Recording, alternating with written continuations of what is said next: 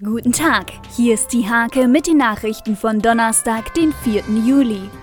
Bei der Aufzeichnung zu einer Streitsendung über den Rodewalder Wolf wurde eines besonders deutlich: Die Diskussion polarisiert. In der Debatte räumte Umweltminister Olaf Lies ein, dass er nicht damit gerechnet habe, dass der Wolfabschuss so lange dauert.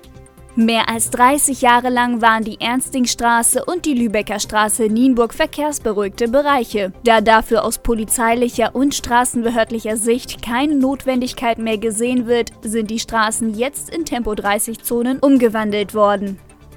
Der letzte offizielle Akt des Nienburger Scheibenschießens 2019 ging am Mittwochnachmittag im Rathaus über die Bühne. Dort gab es für die besten Schützen Urkunden und Geldpreise sowie den Wanderpreis Dattwelige Rott für den Scheibenkönig Christian Rumpelteam. Fußball-Kreisligist TuS Steierberg schließt die Kaderplanung für die kommende Saison und präsentiert fünf neue Spieler für die Erstvertretung. Unter ihnen ist der A-Junior Tobias Hahn vom SVBE Steimke.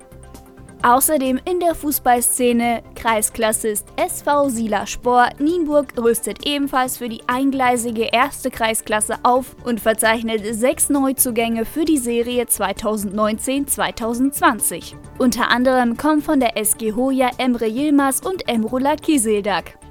Diese und viele weitere Themen sind in der Hake am Donnerstag oder unter www.diehake.de zu finden.